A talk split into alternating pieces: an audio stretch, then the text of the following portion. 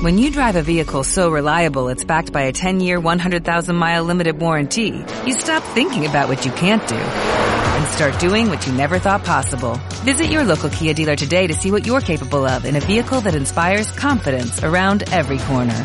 Kia, movement that inspires. Call 800-3334-KIA for details. Always drive safely. Limited inventory available. Warranties include 10-year 100,000-mile powertrain and 5-year 60,000-mile basic. Warranties are limited. See retailer for details. Seguimos con El aprendiz de sabio por Antena 1. Con Juan Marcos Tripolone y Adrián Gusberti. Y seguimos en El aprendiz de sabio, episodio número 149. Han pasado 20 minutos de las 22 horas del 7 de diciembre de 2022. Y eh, bueno, ha, ha, ocurrido esta semana un, distintos episodios insoslayables de, de la política latinoamericana y en los últimos tiempos también que, eh, que quisiéramos analizar, porque bueno, acá en Argentina, como saben, eh, Cristina ha sido condenada por eh, hechos de corrupción por los cuales venían desde hace bastante tiempo distintas causas judiciales y eh, con un pedido concreto y expreso del juzgado, del tribunal, de que se reintegre, se devuelva este, esta, este dinero de la corrupción. Pero por otro lado hemos tenido también eh, el asunto de Perú, una noticia prácticamente en curso, con un presidente que estaba siendo una vez más un presidente más perseguido eh, y juzgado por hechos concretos de corrupción, destituido o intentado destituir por el Parlamento. El Parlamento luego lo disuelve, eh, digamos, el, el, presidente decide disolver el Parlamento y eh, termina siendo eh, apresado, termina siendo detenido. Y bueno, y habíamos tenido eh, años anteriores a Lula da Silva preso por cuestiones o delitos supuestos de corrupción y luego finalmente devenido un presidente electo en, en, Brasil.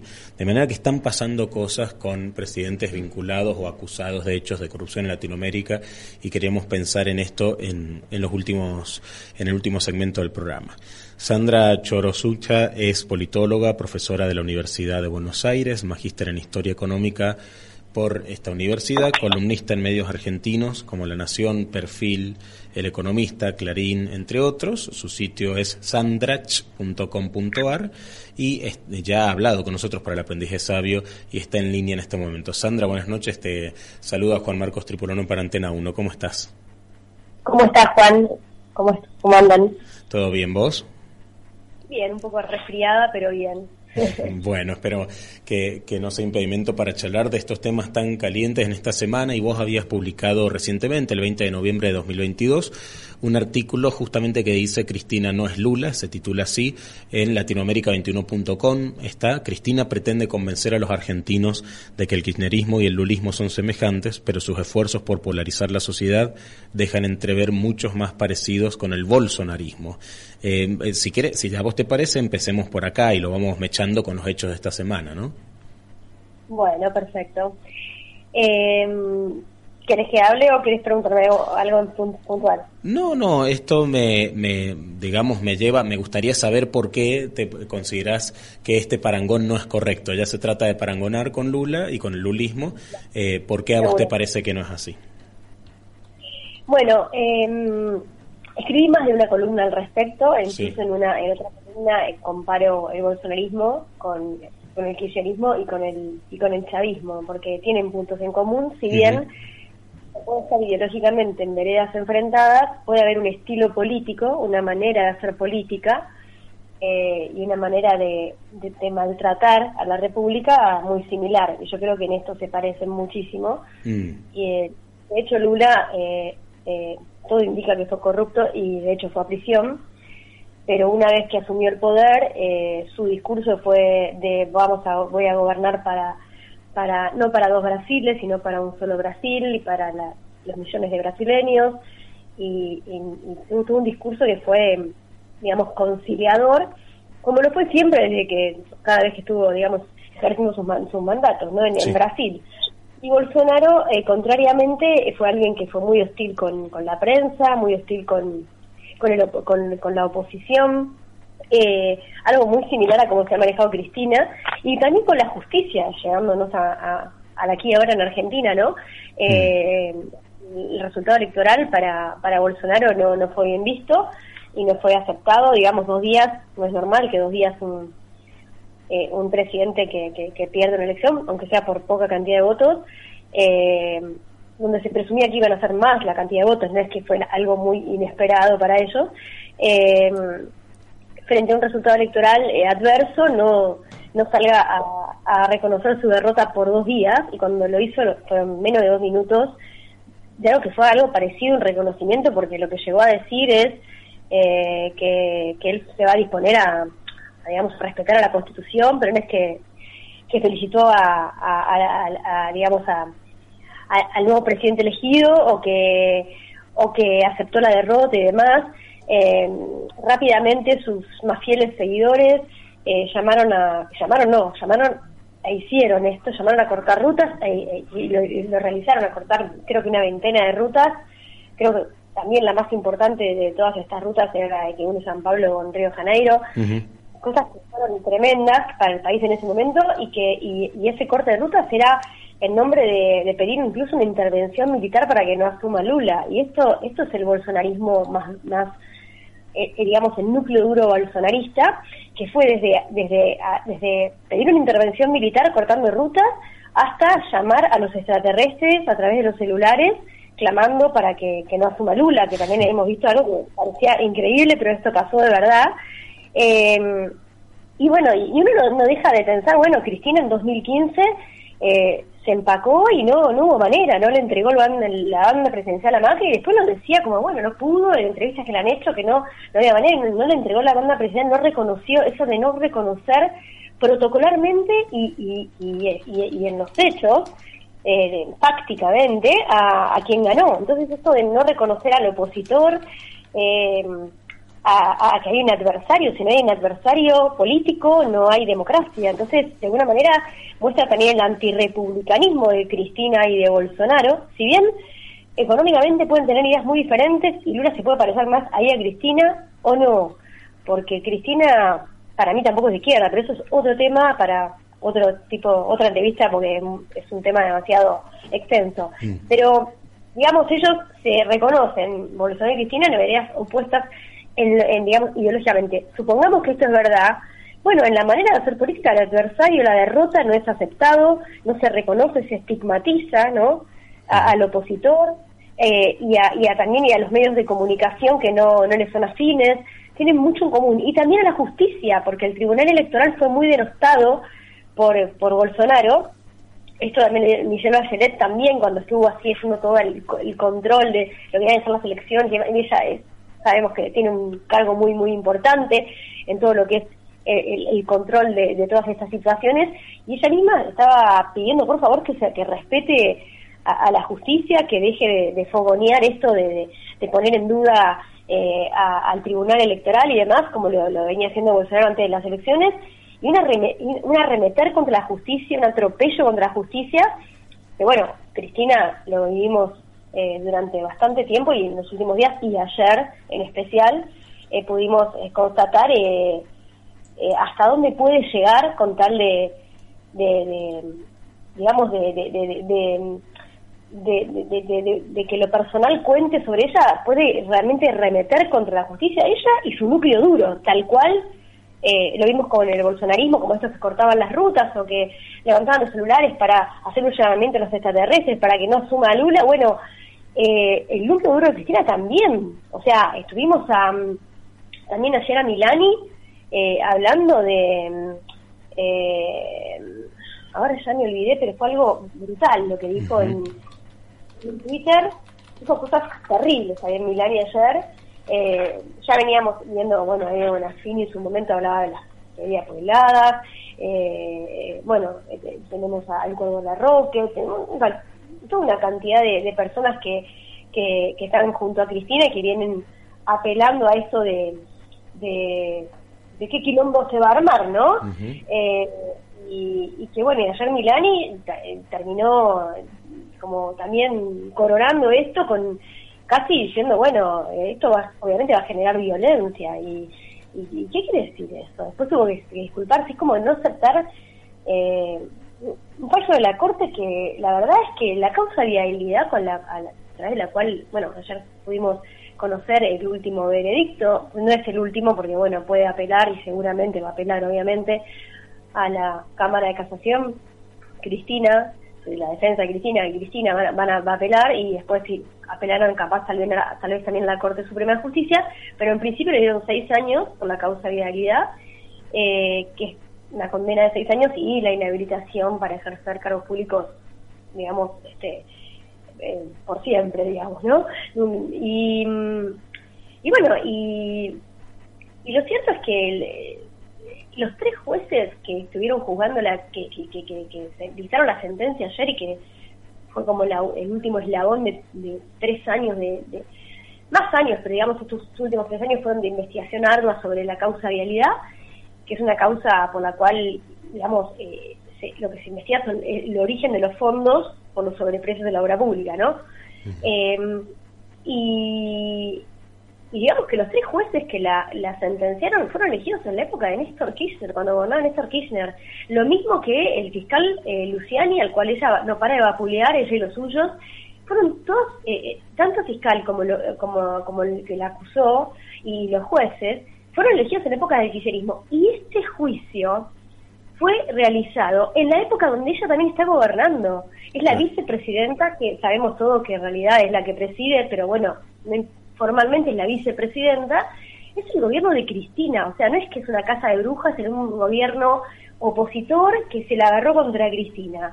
Que, ¿Por qué no decirlo? Porque me parece que eh, nobleza obliga, yo, lo, yo lo, me parece que está bien decirlo, cuando la, Laura Alonso estuvo en la oficina anticorrupción durante el gobierno de Mauricio Macri, me parecía muy mal y yo lo cuestioné y lo critiqué mucho en columnas.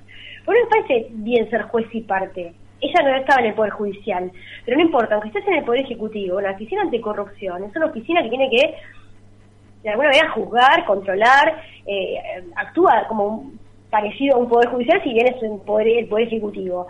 Y que eh, toda persona que era, eh, digamos, investigada y juzgada y era justamente el, el kirchnerismo y no era el macrismo, y da para pensar. Y yo lo critiqué muchísimo eso, pero lo cuestioné muchísimo y lo sigo sigo pensando que fue espantoso que esté Laura Alonso ahí y me cae muy mal ella por haber estado ahí, además y por, por, la, por, el tipo de trabajo que hizo. Ahora, volvamos a, la aquí ahora. Este no es el gobierno de Macri, está Laura Alonso, ni hay ni, ningún este juez elegido por Macri. No, son tres jueces elegidos durante el kirchnerismo, un, un fiscal que también fue el que más proactivo en esto de tener la, la, la, digamos, la, la digamos, el, el eh, ay, no me sale el término, eh, la, la, que, la que, la que, el que la, ay, no me está saliendo una palabra que es jurídica, bueno, eh, fueros. Bueno, ya, va a salir, no importa. El, un fiscal que, que, fue el que llevó toda la, la causa a través de los alegatos, ahí está, que fue el fiscal Lucero, elegido también de la y él, y ella ahora, esto es en la época donde el kirchnerismo está gobernando, el frente de todos, eh, y, eh, y ella es una, es, una, es una dirigente política, la más importante dirigente política al frente de todos, al margen de que no sea la presidenta, todos sabemos que es la que, la que dirige el frente de todos, y, y es en funciones, nunca pasó que sea condenada, condenado un dirigente político en funciones. ¿Qué quiere decir esto? Quiero traducir lo que estoy diciendo. ¿Por qué juzgar tanto una justicia y sospechar tanto de una justicia cuando en el propio gobierno en el que ella está gobernando eh, y donde ella hoy tiene un cargo público el de más importancia, aunque sea vicepresidenta, eh, no es eh, en otro gobierno que vienen a acusarla, es en este. Y aparte con jueces, como repito, y un fiscal que fue elegido por ellos mismos. Entonces hay un momento donde decís, ya no quedan argumentos, ya lo que queda es decir si jugaba al fútbol, si no jugaba al fútbol, a qué iba, no iba. Es eh, es querer borrar, querer deslegitimar, querer eliminar, digamos, a todo todo aquello que, que digamos que, que se oponga al interés personal. Y en este caso sería a un poder del Estado, al, al único poder del Estado, de los tres poderes, que es el poder no político, y que necesita politizarlo y politizarlo para su lado, porque cuando los jueces fallaban a favor de ella, como en la causa de... Mm, eh, la causa, por ejemplo, me acuerdo que ahora la van a abrir de nuevo, eh, la, mm, ay, la, Ay, estoy que me olvido todo. eh, hay eh, la que la que está relacionada con el fiscal Nisman, la causa... Sí, por, por el, el memorándum con Irán. Memorándum con Irán, ahí está. Ahí los jueces eran geniales porque fallaron a favor de ella. Entonces digo, e, es una manipulación de la justicia, es un atropello a la justicia, eh, a, un poder del Estado, y esto, bueno, me parece muy parecido también a, a Bolsonaro, y bueno, y capaz también a lo que hoy pasó con, con Castillo, ¿no? Con Pedro Castillo Perú. Vos mencionabas recién los tweets de César Milani que tuiteó anteayer. A esta altura creo en lo personal que ya no existe salida pacífica a tamañas injusticias y semejante convivencia del partido judicial con el poder económico y mediático. Sea en el corto o en el largo plazo, esta situación terminará de la peor forma. No hay que ser adivino ni tener bola de cristal para entender que las agresiones unilaterales, permanentes y sostenidas en el tiempo en algún momento alcanzarán un límite y generarán un una reacción también violenta en la contraparte. Fuerte, ¿no? Sí, claro que sí. También me parece, digo, no esperaba otra cosa, pero también me parece súper incorrecto que el presidente Alberto Fernández y que Sergio Massa, que son los cofundadores de Frente de Todo con ella, también salten eh, rápidamente a decir que también eh, creo que Alberto Fernández dijo alguien eh, bueno, que condena a una persona inocente, que la persiguen a través de jueces que son complacientes, eh, y Sergio Massa también, eh, un fallo insostenible, personas que la acusaban hasta hace relativamente poco tiempo, ¿no? Tres, cuatro años atrás la acusaban de ser una corrupta ella, pero al margen de eso, o realmente estas personas no están en su sano juicio, porque la acusaban de, de todo lo que le están acusando ahora los jueces, otras veces también están manchados. Yo hay momentos que yo no, lo dije nunca, pero la verdad lo pienso muchas veces, que si tanta defensa de Alberto Fernández y muchas veces Sergio Massa, ahora hacia Cristina, capaz que también están manchados y hay que investigarlos. Mm. Porque no es normal, no es normal haberla acusado con tanta firmeza hasta que llegaron a, formar el frente de todos, haber hablado que no, no resisten archivo y que ahora estén defendiéndola. Digo, defendiéndola se entiende que, que no quieran, eh, digamos, eh, enfrentarse a Cristina en ese momento, porque están jugando con ella en el mismo frente y demás, están gobernando juntos. Pero arremeterse contra, arremeter contra la justicia, a mí me parece muy incorrecto de parte del presidente de los argentinos. No debería meterse. Él es, él es parte, del, digamos, la cabeza del Poder Ejecutivo Nacional. Hmm. La justicia es la justicia y el Poder Legislativo es el Poder Legislativo, el Poder Ejecutivo son tres poderes independientes como en todo presidencialismo. De todas maneras, por, por, por la eh, libre, eh, digamos, por la libertad de expresión de la que disponemos, mientras no tomaras medidas concretas, no me parece mal que se exprese cualquier persona, incluyendo un presidente. No sé cómo lo ves a eso. Sí, sí, es verdad, pero me parece que no es solamente expresarse, es afirmar. Dice como que los poderes fácticos, eh, él dijo, acá yo tengo anotado, eh, dice, hoy en Argentina ha sido condenada una persona inocente, eh, a quienes los poderes fácticos trataron de estigmatizar a través de medios de comunicación y persiguieron a través de jueces complacientes que paseaban en aviones privados y mansiones de lujo los fines de semana, acusaciones de los hacia los jueces. Em, me parece es como es como una están persiguiendo la justicia, están están eh, arremetiendo contra la justicia, contra uno de los tres poderes del Estado. bueno, el poder político, el tercer poder del Estado, que es el poder, el poder no político del Estado. Em, me parece que una cosa es eh, expresarte libremente y otra cosa es eh, que un fallo, un fallo de, los jueces se ha puesto en cuestión eh, cuestionando a los jueces, no diciendo que Cristina es inocente, cuestionando a los jueces, porque ella tampoco habla de su inocencia. De hecho, ayer, solapadamente, terminó embarrando Cristina eh, ah, eh, pasó medio de largo eso, pero terminó embarrando a, a Massa y a Alberto Fernández, porque ella dijo en, su, dijo en un momento que eh, la ejecución del presupuesto no estaba en sus manos, no dependía de ella, dependía, como siempre depende, del jefe de gabinete. Que es el jefe de gabinete el que ejecuta el presupuesto, o sea, el que decide si la mayor parte del dinero, casi todo, el 99,9%, va a una sola provincia y no a el presupuesto para la obra pública en vez de a todo el país va solamente a Santa Cruz y va solamente a un solo adjudicatario que sería el señor Lázaro Báez. Todo eso, en todo caso, lo decidieron los jefes de gabinete en su momento. ¿Quiénes fueron los jefes de gabinete? Y ella dice, solo los, convocaron en el juicio para que, para que sean testigos. Mm. Y ellos no son los que fueron llamados para ser juzgados. ¿Quiénes fueron los jefes de gabinete de Cristina y Néstor? Dos personas. Alberto Fernández y Sergio Massa. Sí. La verdad, hasta terminó casi embarrándolos a ellos, o los, los quiso embarrar, no los, ya a esta altura no lo entiendo.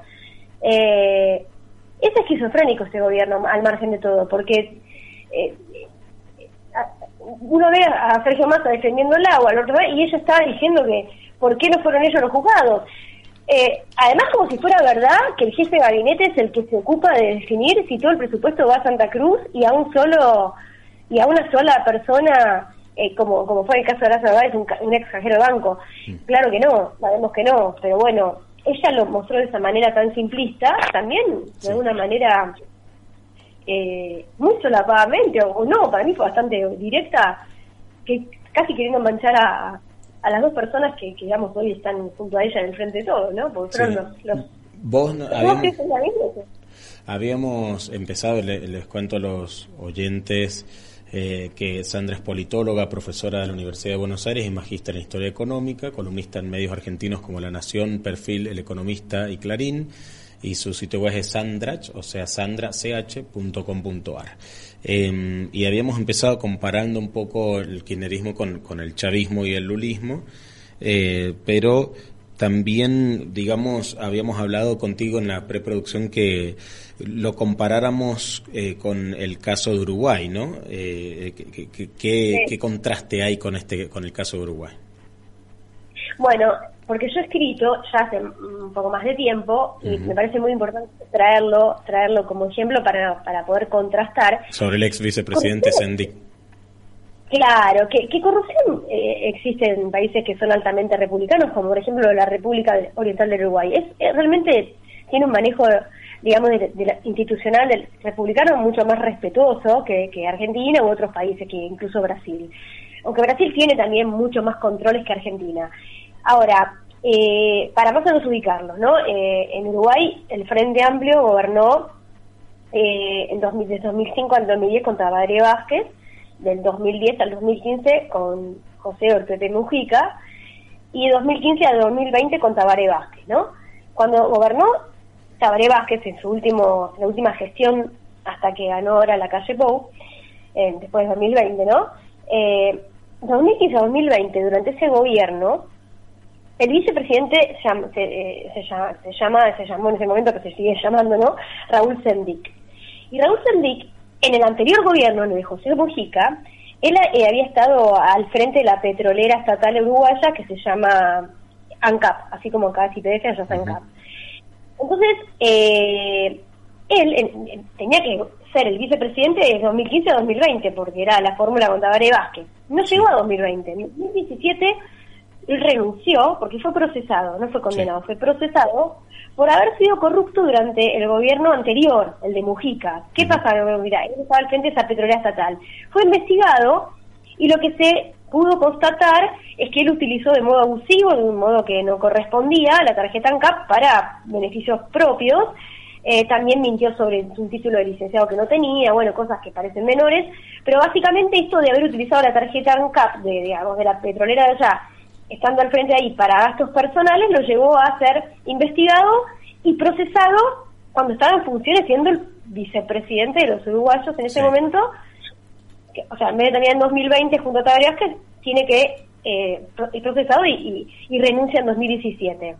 No solamente es procesado por la justicia uruguaya, sino que es condenado por el Tribunal Electoral del Frente Amplio, porque el Frente Amplio tiene un tribunal electoral que también lo condenó, digamos, en el sentido de de, sí, de, digamos, de, de, darle una penalidad y, expulsarlo por tres años del partido. Después a los tres años él tampoco volvió cuando, cuando fue la elección, eh, cuando fue ya la elección para competir con, con, ya la, la, coalición multicolor que, conformó la calle Pou. Eh, porque consideraba que esto podía, digamos, eh, espantar votos y demás, pero eso es otro tema, pero él fue procesado, ¿no? y también fue ah, incluso eh, acusado por ese tribunal eh, electoral del mismo partido. Es como si la condenara a un tribunal electoral a Cristina del frente de todos. ¿eh? Esto es algo muy diferente, ¿no? Sí, sí, sí. que y no fue Vudú que se quedó con la Casa de la Moneda, ni Cristina que tiene, tiene casi todo el territorio de Santa Cruz como su propia propiedad, más los hoteles luz. Digo, y no solamente termina ahí, sino que cuando pierden la elección, por eso digo que puede haber eh, corrupción, puede haber irregularidades, puede haber procesamientos, puede haber condenas, pero hay una manera, un estilo político, una manera y una cultura política que te puede llevar a aceptar estos manejos que son totalmente patoteros y, de, y de no respetar las instituciones, o puede una manera de que haya resortes para salir de un problema que es, por ejemplo, un problema de corrupción. Por ejemplo, cuando pierde la elección el Frente Amplio contra la calle Pau y toda este, esta coalición multicolor de cinco partidos, así se llama la coalición, y que, estaba gobernando de la calle Pau, el, el, que era ministro de Economía anteriormente del Frente Amplio, Danilo Astori, hizo un discurso que a mí me, me pareció muy, muy digno, porque en ese discurso él eh, no le pusieron muy buena cara a mucha gente del Frente Amplio que lo escuchó, pero él dijo, hablándole a, compañeros y compañeras como Alan, también allá en, del Frente Amplio, él decía que había que reconocer que en el gobierno de ellos había habido corrupción. Y que sabe, él decía que había que, que sabe que lo que le van a contestar muchos uruguayos, que no es lo mismo la corrupción que hubo en Uruguay que la que hubo en otros países donde la corrupción fue escandalosa. Y él ahí dijo, yo sé que algunos van a decir que esa corrupción fue mínima, pero no existe poca, mucha corrupción, existe la corrupción. Y acá hubo corrupción, y por eso perdimos. Y porque abusamos del gasto público cuando sabíamos que eso nos traía problemas eh, fiscales y demás. Entonces, hubo hasta un reconocimiento. Entonces digo, no estoy diciendo con esto que Uruguay es perfecto y Argentina es tan imperfecta. Estoy diciendo que también en Uruguay hay corrupción, eh, que también eh, hay un vicepresidente que fue procesado, pero que existen eh, instituciones que funcionan. Entonces, tuvo que dejar el poder, dejó el poder, Cristina no me la imagino dejando el poder, pero no lo sabemos, con Vudú fue muy complicado, digo, estamos hablando de algo muy, muy distinto, ¿no? y un tribunal del mismo partido que también lo juzga, en el sentido de, expulsarlo del partido en su momento, eh, un ex ministro de Economía diciendo que hicimos las cosas muy mal y hubo corrupción. Digo, hay, y el Poder Judicial no fue atacado en ese momento. Se fue en 2017 en vez de en 2020 el, el, el, vicepresidente porque porque fue procesado.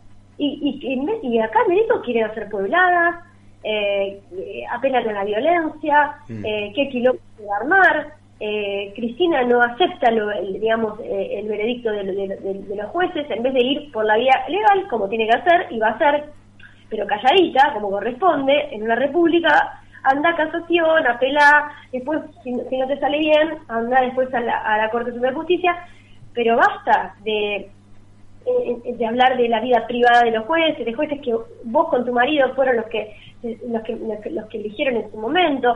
Es como es como una cosa sistemática de, del pisoteo a las instituciones de la República y en este caso a la justicia. Sí, pareciera que eh, estamos eh, muy lejos y a pesar de estar tan cerca. Y si te meto en, en, este análisis, incorporamos a Pedro Castillo y el hecho de que eh, haya sido destituido, haya intentado disolver el Congreso y luego haya sido detenido. Eh, porque ahí en Perú medio que se van para el otro lado, de inmediato, o sea, lo que venimos viendo en los últimos años son, eh, asumen presidentes eh, de la vereda enfrente, y rápidamente hay alguna detección de alguna irregularidad, se pide la destitución, se destituye y se cambia de presidente. Y esto ya me parece el otro extremo, no se puede estar destituyendo presidentes cada dos años por cualquier cosa, eh, desde el Congreso directamente, con este sistema raro que le ha impedido incluso en su momento hasta, le dificultó hasta elegir un jefe de gabinete. Me parece demasiado absurdo esta destitución constante, aunque quizás se parece a un parlamentarismo, a donde, eh, bueno, ha pasado hace poco en el Reino Unido, donde la destitución de un primer ministro no es algo rarísimo, es algo quizás infrecuente, pero que pasa. Eh, eh, esto me parece quizás el otro extremo y, y tampoco se puede lograr una gobernabilidad y una, un marco institucional más o menos serio si estamos destituyendo cada dos meses presidentes, ¿no? ¿Cómo ves esto, este, esta variable de cómo hacen las cosas en este sentido en Perú? Mira, yo te compararía acá, para, para poder seguir comparando países con países, los poderes legislativos. En Uruguay el poder legislativo tiene mucho más fuerza que en Argentina y en Perú el poder legislativo tiene mucho más fuerza que en Argentina. Mm.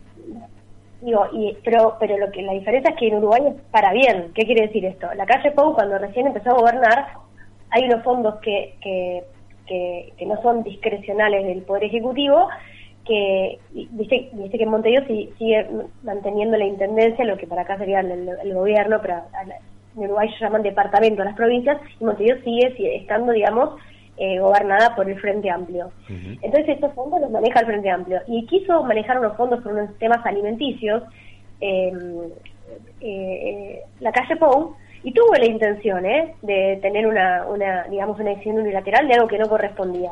Pero, ¿quién lo frenó? El Poder Legislativo. Entonces no pudo. Entonces no es que es un santo, y quiso hacer algo que estaba mal.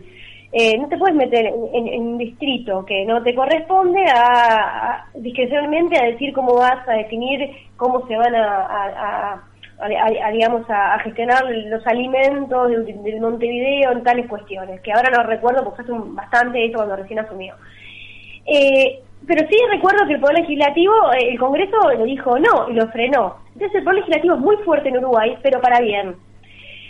Controla al Poder Ejecutivo y le, puede decir que no. Y el Poder Legislativo ah, es muy fuerte en Perú, pero para mí para mal. Porque es cierto que está viciado, está enchastrado. Ahora, también es cierto, está viciado, está enchastrado y, y, todo el tiempo está está, está interponiéndose y tratando de, ponerle palos en la rueda al Ejecutivo. De hecho, la nueva presidenta, que era la vice, que ahora quedó como presidenta, pero no porque quedó como presidenta porque era la vice, porque tuvo que el Poder Legislativo, eh, también así como destituyeron a Castillo, la eligieron ahora a, a, Dina Boluarte. Dina Boluarte, supuestamente, como es la vicepresidenta, queda automáticamente como presidenta. No, fue elegida por ellos, no es que fue elegida quedó directamente. Tiene mucho poder el Poder Legislativo. Ahora, también es cierto que, eh, digamos, si eh, uno, quiere escuchar al Poder Legislativo, saber las razones para aquellas personas que no saben bien qué pasó hoy en Perú, eh, hoy este a media mañana, una cosa por el estilo, fue creo que media mañana en la hora de Perú, Castillo lo que quiso es, eh, a través de un mensaje, lo que hizo, lo que quiso, no lo que hizo, a través de un mensaje al país, eh, anunció que iba a disolver el Congreso, eh, iba a empezar a, gobernar a partir de decretos desde ese mismo momento, bajo un gobierno de excepción, e impuso inmediatamente un toque de queda para la, noche de hoy. Un autogolpe, digamos. Claro, un autogolpe como en 1992, 5 de abril del 1992 lo, lo ejecutó eh, Fujimori, ¿no? Eh, solicitó, entonces, ¿qué hizo con esto? Solicitó el control, el apoyo a la Fuerza Armada y la policía y demás.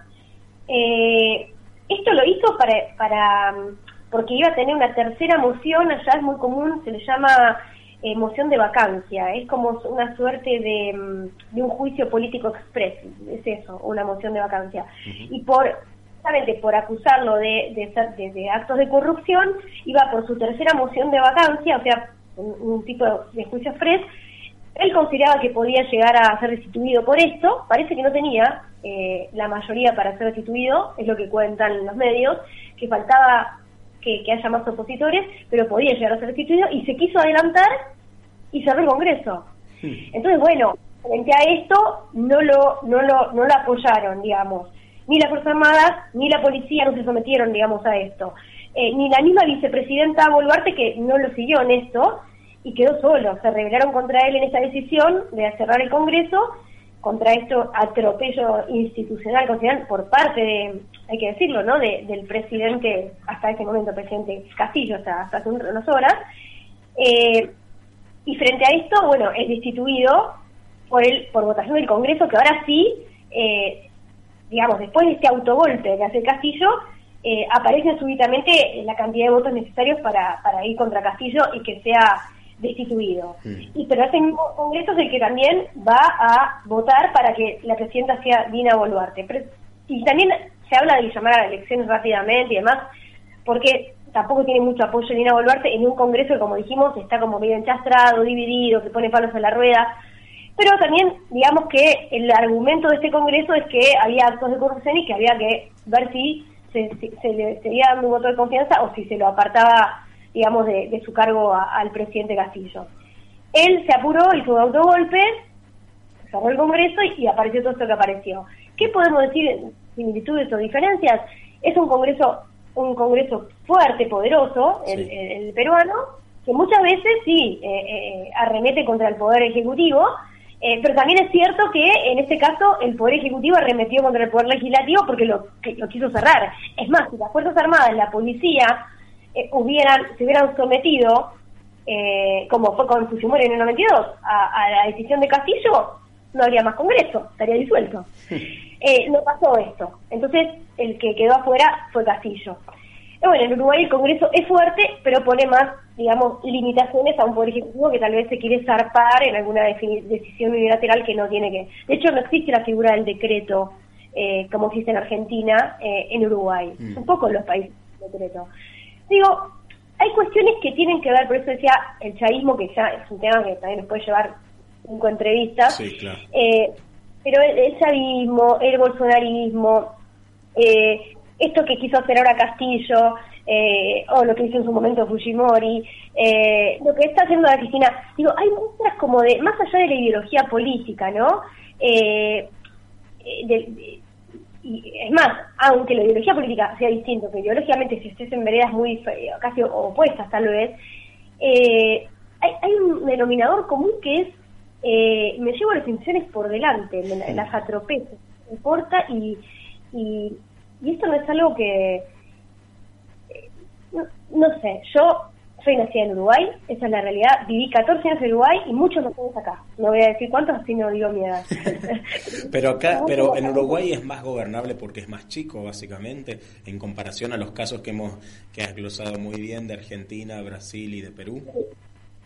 Sí, de hecho, yo hoy en una, de mis últimas columnas digo algo que, que es muy triste, lo que digo, pero tiene que ver con números absolutos. En Uruguay hay tres, yo te digo exactamente lo tengo notada, hay 3.286.314 personas, o sea, más o menos 3.300.000 personas. Es la matanza. Ah, es el número absoluto, ¿no? 3.300.000, un poco menos. Y la cantidad de indigentes en Argentina, que es un 8,8%, hoy en Argentina, la cantidad de indigentes es de 4.031.169. hay más indigentes. Un Uruguay y medio casi. Es un Uruguay más 744.855 personas. Mm. Si vos vas al Uruguay y a todos los uruguayos de la indigencia que no comen, más 744.855 personas más que no comen, esos son los indigentes de la Argentina, que es mm. tristísimo. Es un tema, digamos, como para a veces graficar algo que sí es muy chico, claro que sí, y no estoy diciendo que en Uruguay todo funcione perfecto, en absoluto. Eh, en absoluto, y pero sí hay resortes que, que permiten poner un freno. Eh, en Brasil también a pesar de, Bolsonaro, porque a mí me parece que Lula va a terminar asumiendo el poder eh, y Lula fue preso. Digo, y, hay una burocracia... Desde afuera es fácil pensar que en, yo me es más fácil creer desde afuera, muy desde afuera y escuchando en el aire las noticias, que haya eh, connivencia o lobby o la oferta o lo que quieras en Brasil que acá, porque él cuando los tiempos políticos cambiaron lo metieron preso directamente y ahora gana la presidencia, está libre y sin problema, uno desde afuera sin saber el día a día, dice, vas, bueno, ahí te manejan los tiempos políticos directamente si te apresan o sos presidente. Eso, esa, ese nivel de histrionismo ves allá y no es lo que pasa acá. Acá estuvo dos días preso Menem y nada más. Y lo, obviamente los presidentes de facto, algunos de, los de los genocidas, pero eh, acá no pasa eso, digamos. Allá pasa mucho más fuerte, me parece, a nivel de hechos concretos. Claro. O, o ahora, o, pensemos en la cuestión incluso de lo que sería la, coherencia. Pensemos solamente en el sentido común. Cuando Lula gana, quienes eh, apelan a los ovnis o a los extraterrestres para que no hagan una nula, o quienes cortan las rutas y piden una intervención de tipo militar, que es terrible, eh, son los que pierden, en los que pierden, los nuevos opositores pasan a ser, porque Bolsonaro se tiene que ir, se tiene que ir ahora el primero de enero. Entonces, tiene coherencia, aunque sea espantoso, tiene coherencia que se opongan y sientan que, que y, quieran armar lío y corten rutas, ¿no? eh, y quieran es un espanto que tiene coherencia porque es el que el que quedó fuera del poder, el, el, nuevo opositor. Cuando pasó con Evo Morales, también que era por su cuarta reelección, es discutible esto de que era, o no discutible, era inconstitucional porque la, no se permitió, se hizo un, un referéndum, el referéndum dijo que él no podía ser reelegido, igual fue reelegido, entonces uno podría decir, era legítimo el gobierno, el último de los gobiernos que no pudo, digamos, continuar eh, Evo Morales, y no, la constitución no lo permitía. Ahora le hicieron un golpe y para muchos sí, yo estoy sacarlo de esa manera como lo hicieron, tampoco estuvo bien. Bueno, seguido para acá, para, para la Argentina, Evo Morales, golpe Estado, sí, golpe Estado, no, lo que fuera. Ahora, ¿cuál es el punto? Aquellos que, que, que, hicieron que, que, se, digamos, destituir a, y armar quilombo, qué quilombo se va a armar, y armaron quilombo, y que en Argentina, contra Evo Morales, fueron los, fueron, fueron los opositores a Evo Morales. Acá el qué quilombo se va a armar y las puebladas, lo que capaz se puede venir la próxima semana porque no es feriado, porque los feriados es como decían en sociales. Ah, hay que descansar también para las puebladas los feriados. Claro, dice como que eh, siempre dicen que en, porque hay mucha en, las facultades sociales en la UA hay, hay mucha eh, mucha cosa muy revolucionaria y muchas veces es toda la tarde, son todo, todos los actos son la tarde, como que la revolución a la mañana no existe, ¿no? Para la tarde centrado. Hay como una, hay como una broma al respecto. Pero digo, em, me, fui de tema porque quería ir, eh, ah, claro, acá supuestamente no iba a tener, digamos, eh, el efecto que tenía que tener hacer un paro de ATE, como estaba programado, eh, de trabajadores del Estado, eh, previo a un periodo largo. Entonces, la segunda semana que viene. Ahora, ¿qué están haciendo? ¿Un auto boicot? Porque la verdad es que si, si qué quilombo se va a armar, se transforma en algo real y no en una, simple expresión, eh, el quilombo es contra ellos mismos. que son gobierno. nunca visto, nunca visto de verdad. Eh, por eso, cuando Cristina también habla todo el tiempo como si fuera opositora, eh, las últimas veces que ha hablado, ella como que saltea estos tres años, no existen. Estuvo el, el macrismo y, y lo que va a venir en 2023 cuando si gana... Como un autonegacionismo, digamos. Claro, ella saltea los tres años hasta ahora ese gobierno, papá los cuatro, porque falta un año más, obviamente, y van a seguir. Eh, y acá también es, ir contra ellos mismos, es el que, ojalá que el quilombo no se arme por todos los argentinos para que la gobernabilidad política como digo, con eh, toda la población en unos absolutos del Uruguay, más 744.855 personas O sea, con toda esa gente cagándose hambre en Argentina, perdón, la falta de elegancia, lo único que nos falta es eh, qué quilombo se va a armar. O sea, para eh, completar el cóctel. Encima, como insólito que lo arman ellos, además.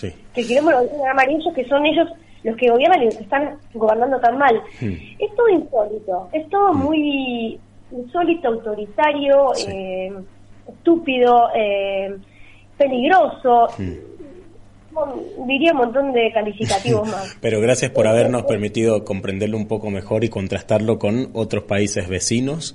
Y así se ha terminado la edición número 149 del Aprendiz de Sabio, con eh, charlando ahora con Sandra Chorosucha, politóloga, profesora de la Universidad de Buenos Aires, magíster en ciencia eh, económica, en historia económica por la misma universidad, columnista en medios argentinos como La Nación, Perfil, El Economista y Clarín.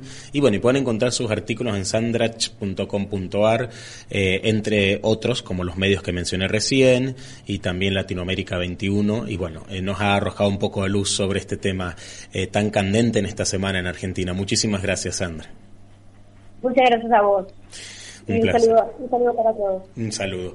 Bueno, saludamos así a nuestros oyentes también que nos escuchan en otros países de Latinoamérica. Tenemos oyentes también de Perú, de Uruguay, de los países que se han analizado y contrastado en esta noche con Sandra. Y así ha terminado el episodio 149 del Aprendiz de Sabio, saludando a Sergio Jofré en la operación técnica, a Adrián que estuvo pasando algunas preguntas y comentarios y asistiendo en la producción del programa remotamente para aislarse por una cuestión de cuidados como hemos aprendido a hacer en este nuevo mundo. Y bueno, y a todos ustedes que nos escuchan. Quien te habla, Juan Marcos Triporone. Chao, hasta el próximo miércoles. Aquí finaliza El aprendiz de sabio. Hasta el próximo miércoles a las 21 por Antena 1.